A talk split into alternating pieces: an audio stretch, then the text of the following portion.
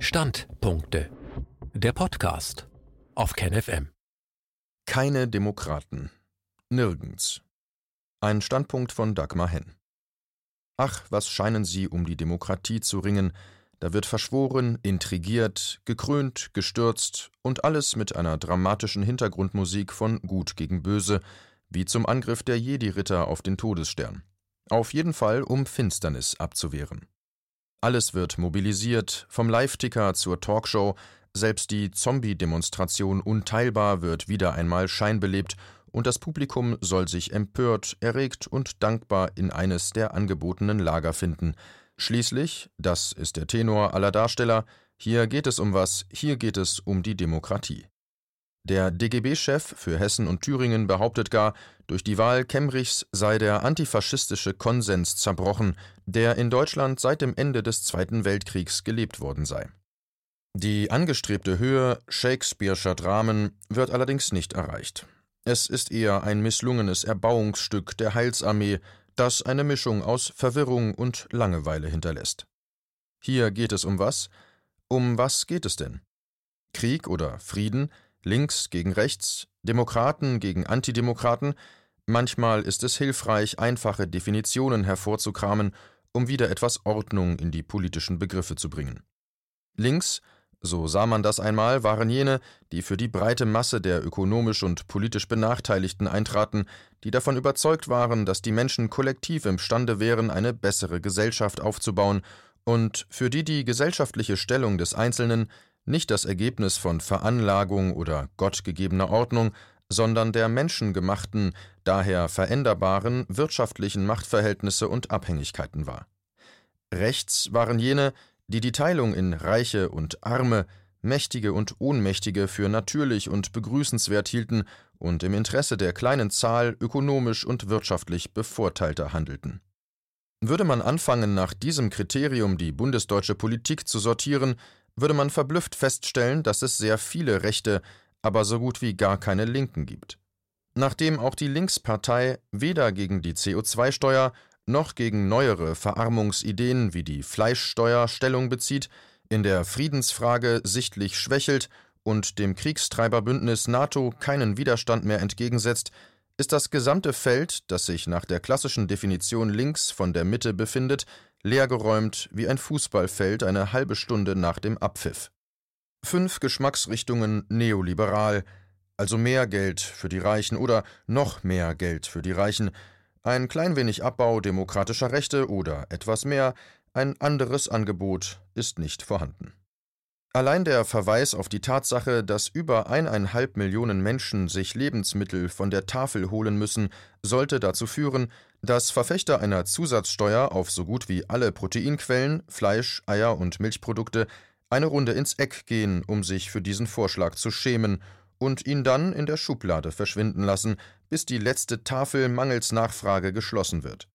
Stattdessen gibt es breiten Konsens, dieser konzernfreundlichen Form der Müllentsorgung weitere Kundschaft zuzuführen, und niemand äußert den einfachen Gedanken, ordentliche Lohn- und Rentenerhöhungen würden von selbst dazu führen, dass die Menschen bessere Nahrungsmittel kaufen.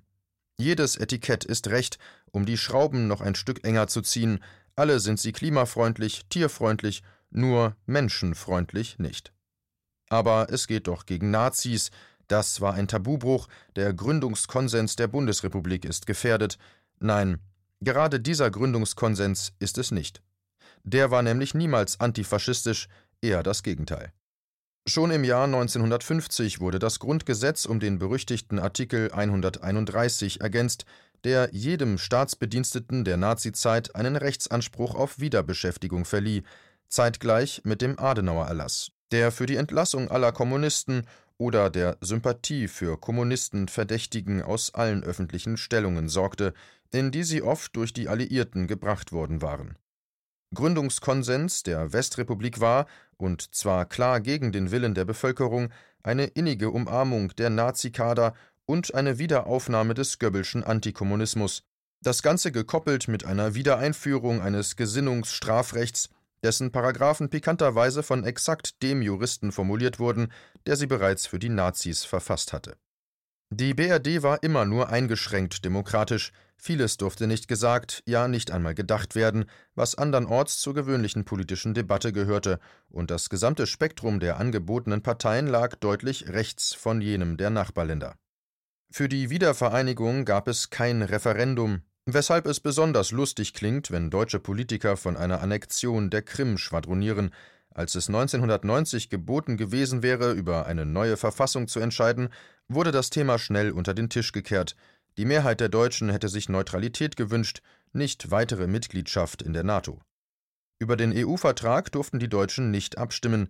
Wenn man betrachtet, in wie vielen Wellen in dieser Republik die Bandbreite des Akzeptablen immer weiter eingeengt wurde, dann wird klar, es handelte sich immer um die Sparausgabe einer bürgerlichen Demokratie. Wenn ein Peter Altmaier, CDU, erklärt, Teile meiner Partei haben für Hitler gestimmt und daraus dann die Verpflichtung ableitet, nicht mit der AfD zusammenzuarbeiten, dann ist diese Aussage ausgesprochen verharmlosend. Denn in der CDU fanden sich nicht nur ehemalige Abgeordnete des Zentrums, die tatsächlich für das Ermächtigungsgesetz gestimmt hatten, es fanden sich auch viele ehemalige Angehörige der NSDAP und es war der CDU-Kanzler Adenauer, der mit Artikel 131 und dem Erlass die neugeborene Republik sogleich verstümmelte und die Kontinuität mit der Nazizeit herstellte. Der Gründungskonsens der Westrepublik war nichts als der Antikommunismus, und dafür konnte man Nazikader bestens gebrauchen, die hatten schließlich Erfahrung. Antifaschistisch? Nicht die Bohne, im Gegenteil. Die meisten kommunistischen Opfer der Nazidiktatur erhielten nicht einmal Opferrenten, weil sie, die ihre Überzeugung selbst im KZ nicht preisgegeben hatten, weiter zu ihr standen und daher häufig von denselben Richtern wie in den düsteren zwölf Jahren nach den Adenauerschen Gesinnungsparagraphen verurteilt wurden und ihnen in der Folge der Anspruch auf die Opferrente gestrichen wurde. Für sowas reichte das Verteilen eines Flugblattes gegen die Remilitarisierung. Wenn man wissen will, wie eine wirklich demokratische Deutsche Republik aussehen könnte, und ich spreche hier nur von einer vollständigen bürgerlichen Demokratie, nicht von einer sozialistischen Republik, dann muss man einen Blick auf die Jahre vor der BRD werfen, auf den Sommer 1947 etwa, als beispielsweise ein Theodor Heuss noch eine Rede beim Kulturbund in Berlin hielt, der von Johannes R. Becher, dem Dichter der späteren DDR-Nationalhymne, gegründet wurde. Damals sagte er: Zitat Denn Kriege sind nicht mehr Angelegenheit der Tapferkeit, der heroischen Haltung oder der Auseinandersetzung zwischen Soldaten, Kriege sind heute, wenn sie schon geführt werden, technisch-wirtschaftliche Großunternehmen. Man kann Bombengeschwader nicht irgendwo in beschränkten Werkstätten bauen. Wir wollen das auch nicht und sind deshalb bereit, die Garantie zu übernehmen, dass die deutsche Militärgeschichte zu Ende ist. Zitat Ende. Zehn Jahre später begleitete er als Präsident der Westrepublik die Wiederbewaffnung. Der Kulturbund war eine tatsächlich antifaschistische Organisation. Es gab ihn ursprünglich in allen vier Zonen. Er veranstaltete Konzerte, Bildungsabende zu allerlei wissenschaftlichen Themen, Diskussionsrunden. Er sah es als seine Aufgabe, eine demokratische Kultur zu entwickeln. Der Göttinger Kulturbund beschrieb das 1947 so: Er, Zitat, möchte dadurch seinen Teil dazu beitragen, den Deutschen wieder daran zu gewöhnen, auch im politischen oder weltanschaulichen Gegner den Menschen zu achten und Gegensätze nicht mit Knüppel oder Schlagring, Verdächtigung oder Denunziation auszutragen, sondern durch eine echte geistige Auseinandersetzung. Zitat Ende. Im Gegner den Menschen achten, Gegensätze nicht mit Verdächtigung oder Denunziation austragen, das klingt so gar nicht nach Kampf gegen rechts. Immerhin, man hatte genug mit den blutbesudelten Originalen zu tun, dass man sich nicht aus Indizien Nazis basteln musste. Eine wirkliche Demokratie, das war die Konsequenz, die der Kulturbund zog, braucht wechselseitigen Respekt und eine offene Debatte. Die Grenze kann nur in der Handlung liegen, nicht im Wort. Mit Beginn des Kalten Kriegs wurde im Westen gegen den Kulturbund vorgegangen. Das war nur der erste Schritt, dem viele weitere folgen sollten, bis zum Verbot der KPD 1956. Zehntausende politische Prozesse in den 1950er Jahren hämmerten die Lektion in die bundesdeutschen Köpfe. Der Anwalt Dieter Posser, der viele damals Angeklagte vertrat, fasste das so zusammen: Zitat So wie in der griechischen Sage der phrygische König Midas alles, was er berührte, in lebensfeindliches Gold verwandelte, So wurde alles, was Kommunisten unterstützten, sofort verfassungsfeindlich. Das war die Faustregel der Urteilsfindung. Zitat Ende. Kontaktschuld war der Schlüsselbegriff der Adenauerschen Gesinnungsjustiz, letztlich eine Art Volksgerichtshof Leid. Weil diese Vorgehensweise so tief in die bundesdeutsche Geschichte eingeschrieben ist, fällt es auch heute kaum jemandem auf, wie weit sie erneut die politische Landschaft beherrscht. Der Sozialdemokrat Ramelow kann gar nicht tief genug kriechen, um das Etikett Kommunist loszuwerden, selbst wenn die meisten Mitglieder der heutigen Linkspartei mit Kommunisten allerhöchstens mal ein Bier getrunken haben. Die AfD, Fleisch vom Fleische der CDU und der FDP, steht nicht mehr und nicht weniger in der Nachfolge der Nazi-Partei als ihre Quellparteien selbst. Wozu also dieses ganze Theater? Die wirklichen politischen Fragen, jene von Brot und Butter statt von Moral, werden so gut wie gar nicht behandelt. Eine Million Wohnungslose, und die politische Klasse liefert ein Erbauungsdrama mit Scheingefechten, in denen so getan wird, als sei Gehorsam gegenüber den Parteiführungen Demokratie und als sei ein Herumschleudern von Worthülsen Politik. Tatsächlich geht es nur darum, zu verschleiern, dass die Unterschiede der tatsächlichen Positionen denkbar gering sind. Im besetzten Gebiet kann man sehen, wie tief sich selbst die Linkspartei auf Privatisierungen einlässt, öffentliche Aufgaben Kirchenkonzernen zuschanzt oder genauso gründlich vom alltäglichen Elend wegschaut wie alle anderen. Die AfD wird es nicht anders halten, wenn man sie lässt. Die Demokratie ist tatsächlich gefährdet, aber nicht, weil die CDU hinterhältige Machtspielchen spielt, das ist normal in dieser politischen Landschaft.